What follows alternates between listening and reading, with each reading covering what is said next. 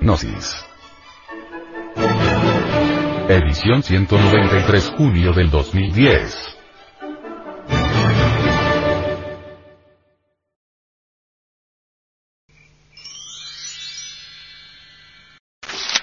Para vivir sin drogas. El nuevo éxtasis. Las autoridades colombianas han descubierto una droga de las llamadas sintéticas o drogas de síntesis, que se están fabricando para el consumo de los jóvenes de este país. Se trata de un éxtasis más potente, y por consiguiente más destructivo para la salud del cuerpo humano. En esta droga, al realizarse una prueba de laboratorio, se le encontró bazuco, cocaína, heroína, medicamentos veterinarios, y tranquilizantes para uso humano, además de los ingredientes tradicionales del éxtasis, lo que hace de esta droga un peligro, un verdadero veneno para el organismo. Quienes cometen la estupidez de consumir este alucinógeno, están expuestos a severos daños cerebrales, hepáticos, renales y hasta corren el peligro de quedar en estado de locura y ceguera permanente.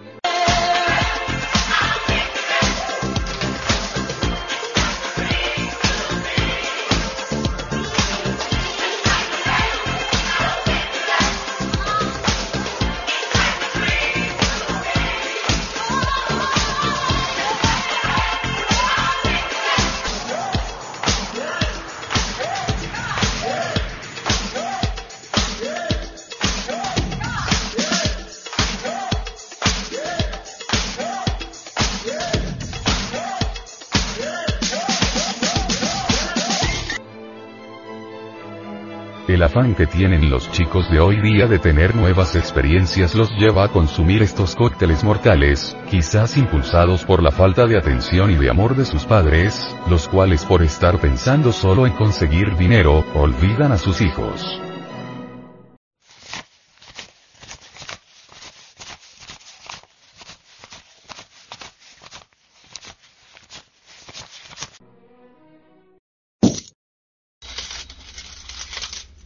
Los padres de hoy solo se limitan en complacer económicamente a sus hijos, pero no ejecutan una verdadera labor de padre, la cual consiste en la educación, en la enseñanza de valores que permitan a sus hijos desempeñarse bien en la vida, con criterio objetivo, fruto de la reflexión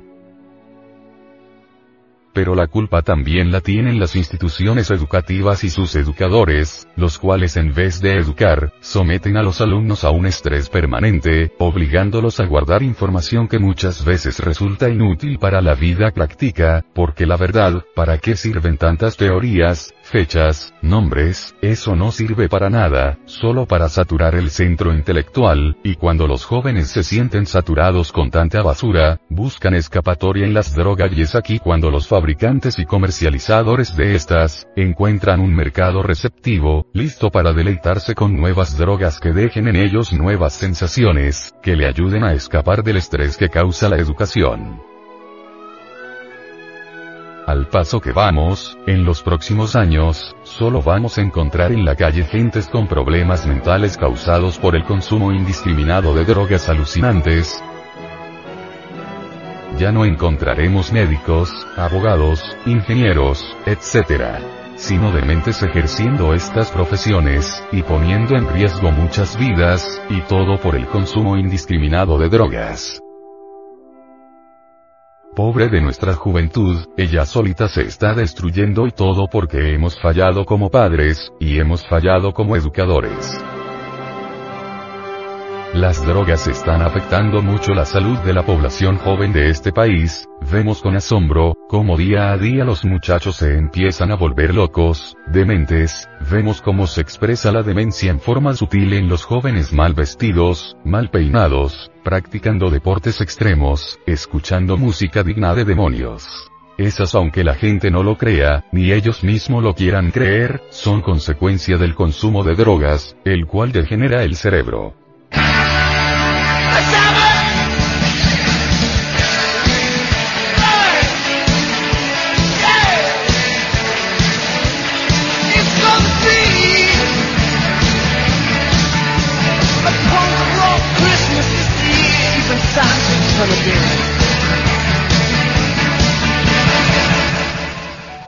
Los padres de familia y maestros de escuelas, colegios y universidades deben comprender la necesidad de educar a sus hijos y educandos por la senda de la comprensión y de la generosidad verdadera.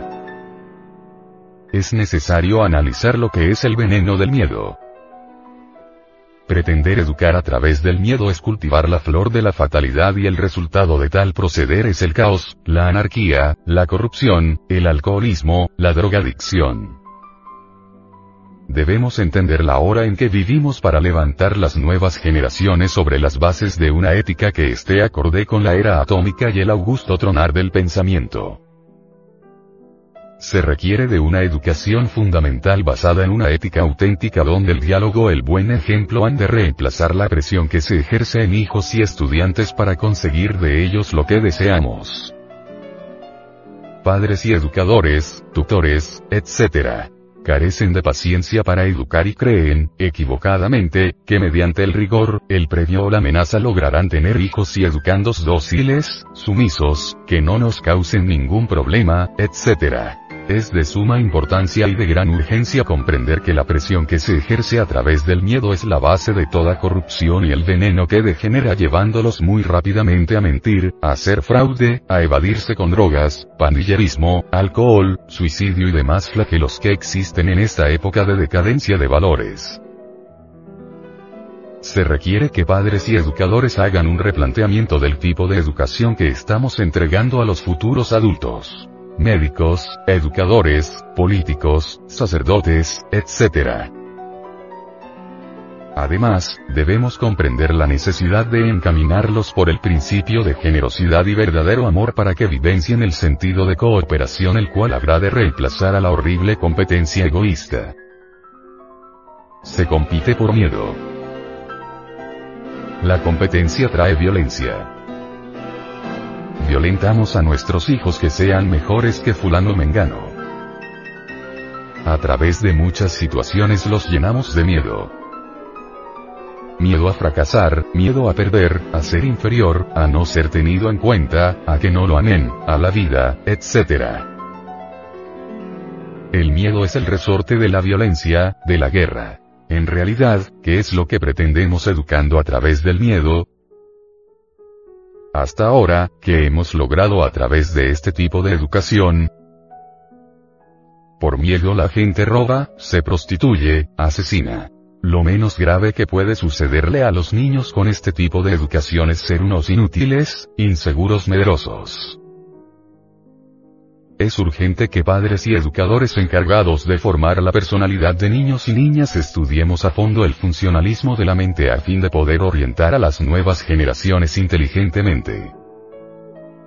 Existen muchos funcionalismos, prisioneros o embotellamientos de la mente tales como el egoísmo, el revanchismo, el capitalismo, el comunismo, el escepticismo, los celos pasionales, los celos profesionales, los celos religiosos, el clasismo, el racismo, la discriminación, apego a los sufrimientos, apego a las cosas y a las personas, búsqueda de seguridad en el dinero, en otras personas, en la fama, etc. Y estos condicionamientos son verdaderas estructuras férreas dentro de nosotros, porque estamos tan seguros que cada idea nuestra no es equivocada, o que las cosas son así porque yo creo son así, porque yo quiero. Necesitamos libertar nuestra mente y enseñar a los niños a conocer su propia mente para que mediante la comprensión se evite condicionarla y volverla rígida.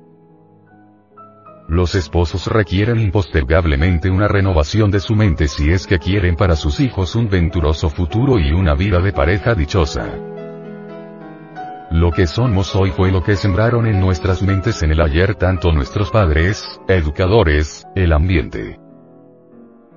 Cada quien se comporta de acuerdo a eso pero debemos verificarlo por sí mismo para transformar nuestra mente, volverla tranquila, serena, íntegra, está muy fraccionada en contradicciones, necesitamos que surja la conciencia, entonces sí podremos orientar y entregar a niños y jóvenes nuevas y bellas impresiones, enseñanzas, es decir, una educación fundamental que desarrolle al unísono el saber, el conocimiento, y el ser, su condición humana y espiritual, Solo así surgirá la auténtica identidad. valores e imagen íntima. Y evitaremos todos los flagelos que hoy tienen conmocionada a la humanidad.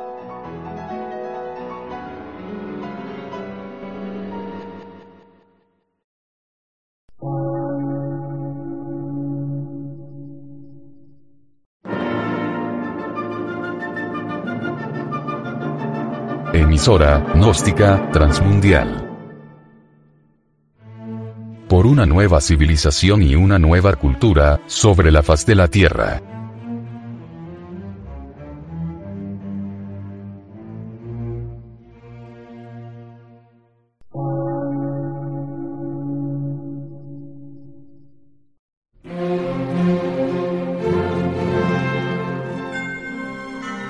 Medio de radiodifusión. Científico, artístico, místico y filosófico. De la Asociación Colombiana de Centros de Estudios Gnósticos, Antropológicos, Psicológicos y Culturales. A.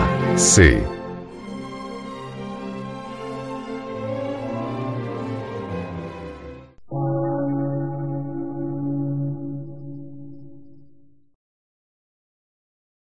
Lectura en movimiento.